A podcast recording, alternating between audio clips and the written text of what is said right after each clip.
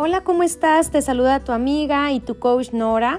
Y hoy estamos conectando a nuestro pensamiento sanador para el día de hoy, abril 11, que vamos a estar meditando en el Salmo 68, 20.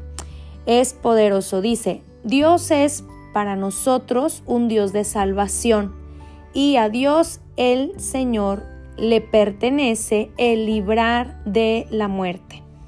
O sea que el único o la única forma, la única fuente para librarnos de la muerte es Dios, el quien tiene ese poder. Es hermoso. En una ocasión Jesús dijo, eh, nadie me quita la vida, sino que yo la entrego y la vuelvo a tomar.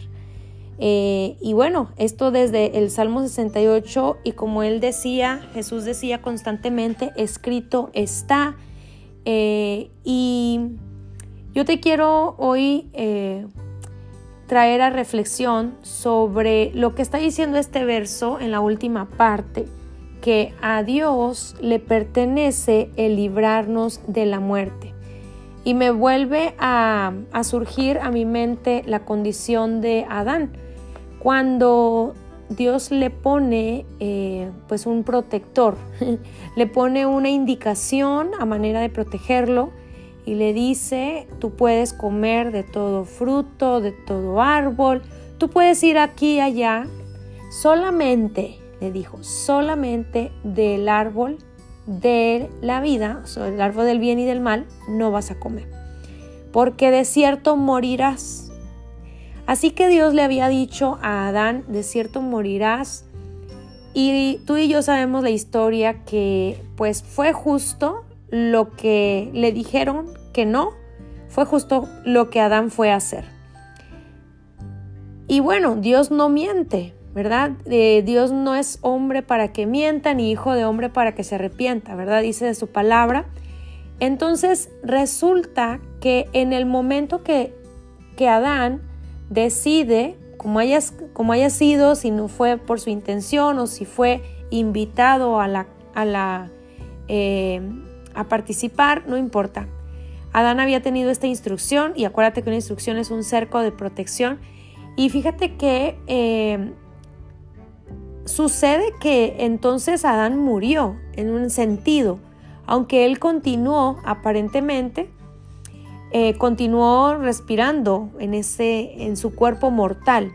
Pero sucedió algo, como ya lo hemos estado compartiendo, lo menciono con eh, mis alumnas en Amor Propio Academia, que esta, este momento en el que Adán decide tomar esta decisión, eh, aparentemente era algo inofensivo, en el momento mira su propia desnudez, se mira su condición, mira, comienza a mirar sus límites, comienza a darse cuenta de su vergüenza, de sus miedos, comenzó a verse desnudo, eh, y empezó a trabajar bajo sus propias fuerzas, eh, haciendo vestidos, vestiduras de hojas de higuera.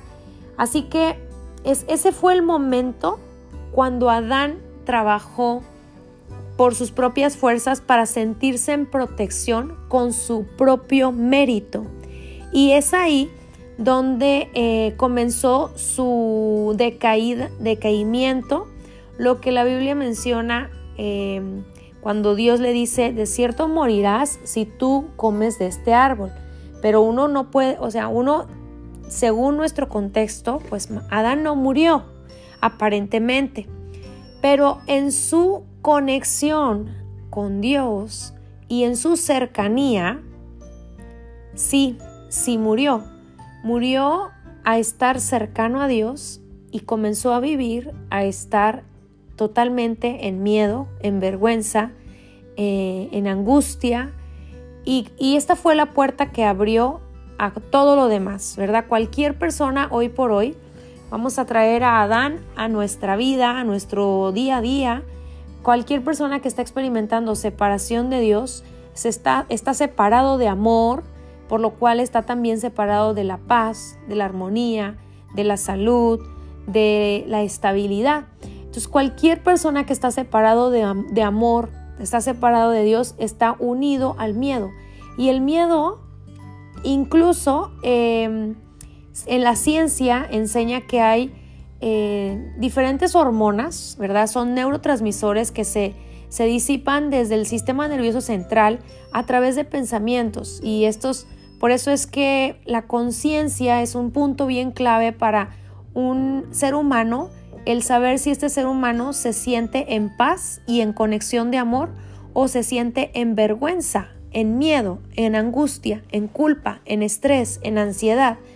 Entonces, ¿En qué forma murió Adán? Murió al estar en unidad con Dios y comenzó a vivir bajo sus propios méritos, comenzó a vivir bajo sus propias em, fuerzas, ¿no? Entonces aquí en Salmo nos dice, Dios es para nosotros un Dios de salvación y a Dios el Señor le pertenece librar de la muerte. Solamente Dios en esta, esta decaída del hombre Solamente Dios podía restaurar la imagen del hombre. De hecho, Romanos menciona que el primer Adán, ¿verdad? Eh, eh, fue, ¿verdad? Quien nosotros estamos ahorita relatando, que está en Génesis, y que Jesús iba a ser el segundo Adán, el que iba a restaurar la relación con Dios, iba a crear nuevamente una relación lo que también conocemos como salvación. Así que en este momento, mm, conéctate, conéctate, acércate. Eh, en áreas de nuestra vida falta salvación. En áreas de nuestra vida no estamos en plenitud. Puede ser que aparentemente todo está bien, pero cuando falta paz, amor, armonía, eh, cuando falta eh, alegría, gozo, bondad, cuando está faltando esto en áreas de nuestra vida, significa que falta salvación en ciertas áreas de nuestra vida. Y sabes, Salmo 68, 20 dice que Dios es para nosotros el Dios que tiene reservas, que tiene, eh, que redime lo perdido, que redime lo desconectado, que, que vuelve a tomar lo suyo. Así que en este día vamos a regresarle a Dios cualquiera de esas áreas de nuestra vida que no ha sido tomada, para que venga salvación en esas áreas. Te dejo con este pensamiento sanador y nos escuchamos en el siguiente.